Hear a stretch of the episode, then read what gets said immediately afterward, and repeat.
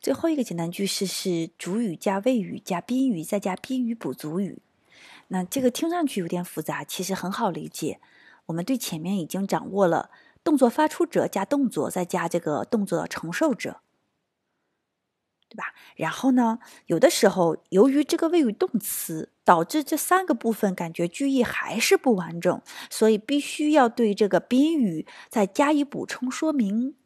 比如说，我发现这个电影很有趣。如果你只写 I find this movie，那这是主谓宾。那你你你如果只到这这里结束的意思是我发现了这个电影。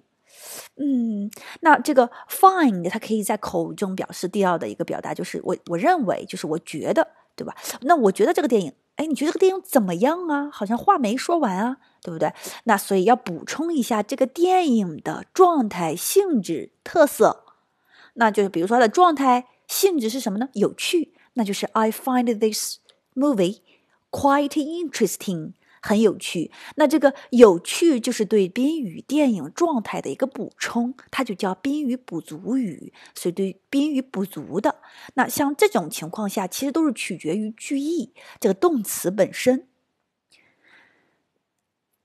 那最后呢，我们把所有的简单句再总结一下，这五个句式。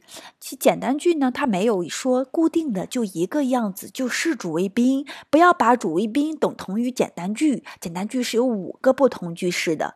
那具体写成什么样子，完全取决于这个动词。其实最主要的是取决于这个动词本身，或者是我们这个句子的句意的完整与否，导致你这个句子会变成一个主谓还是主谓宾啊？还是主谓宾加宾补啊，对吧？还是需要主谓再加两个宾语呢，对吧？我们还是要理解一下，包括和主系表有什么不同啊，对吧？你是动作承受，还是对主语状态的描述？